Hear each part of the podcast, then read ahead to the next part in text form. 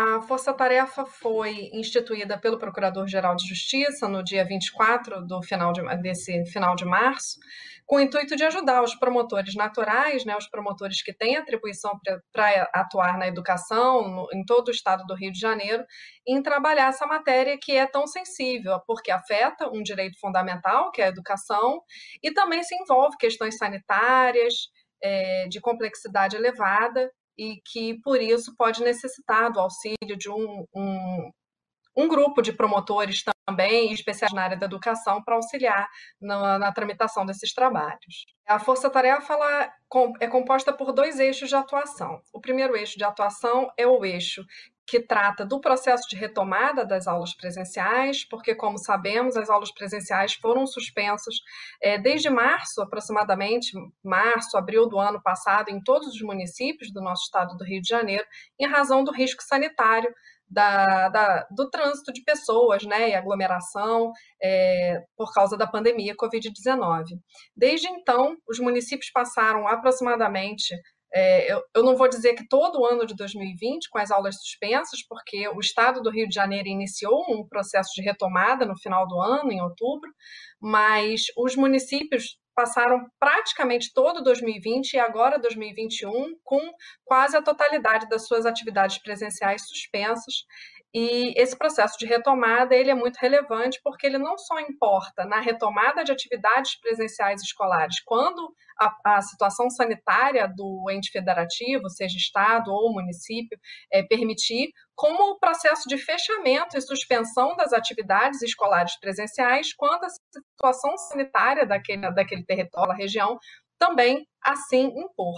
Então, tem dois vieses essa, esse primeiro eixo de atuação. E o segundo eixo de atuação diz respeito ao ensino remoto, que vem sido oferecido por todos esses municípios aos alunos, porque mesmo com as atividades presenciais suspensas, é, o direito à educação continua sendo é, tendo que ser garantido a esses alunos, mesmo que de forma remota. Então, os municípios vêm através de ou de aulas online, ou oferecendo apostilas impressas, aulas através da televisão, enfim, tem várias possibilidades de atividades remotas para oferecer esse ensino aos alunos. E a qualidade do planejamento dessas atividades remotas, se estão realmente sendo sendo oferecidas aos alunos da forma adequada, isso compõe o eixo segundo né, dessa, da, da força-tarefa constituída pelo Procurador-Geral de Justiça. A gente tem diversos promotores com atribuição para a educação espalhados pelo estado do Rio de Janeiro. É, promotor com atribuição exclusiva para educação em um só município ou com relação somente ao estado do Rio de Janeiro, a gente só tem na capital, aqui no, no município do Rio de Janeiro. Os outros promotores com atribuição para a educação, ou eles têm uma atribuição especializada para a educação, mas com relação a trabalham especificamente com algum município, mas não trabalham só com educação, trabalham com outras matérias, meio ambiente, saúde, ou mesmo a área criminal, temos promotorias de vara única, né, espalhadas pelo estado do Rio de Janeiro. Então, a, a, função, a minha função como coordenadora é fazer, receber contato desses promotores naturais, é, verificar em que ponto, em que medida o objeto da força-tarefa, porque tem um objeto específico, né, tanto a retomada das aulas quanto a qualidade do ensino remoto, e de que modo esses dois objetos da força-tarefa se adequam às necessidades dos promotores naturais pelo Estado do Rio de Janeiro. Então, a, a coordenação faz essa interlocução, que pode é, vir através dos promotores naturais ou através da coordenação da força-tarefa, se identifica alguma necessidade mais específica em algum município e leva essa demanda ao promotor natural, que é quem detém a atribuição para decidir a forma de atuar, e a coordenação designa algum promotor integrante da força-tarefa para atuar de, diretamente com, é, em contato com esse promotor natural, vendo a medida da sua necessidade, qual é a especificidade do caso, né, daquele município ou daquela promotoria, para que a gente possa ajudar dentro dos objetivos definidos da, pela resolução 2407. A Força Tarefa foi é, instituída em 24 de março, um pouco antes do grande feriado que foi né, estabelecido pelo governo do estado. Mas a gente já tem, é, sob né, auxílio da Força Tarefa, 18 municípios, são municípios do interior do estado do Rio de Janeiro, e a Força Tarefa já está estabelecendo, os, os promotores né, que integram a Força Tarefa já vem estabelecendo contato com os promotores naturais para entender a situação local é, e as especificidades e já iniciar as atividades. No momento, a situação sanitária de todo o estado do Rio é bem sensível, né?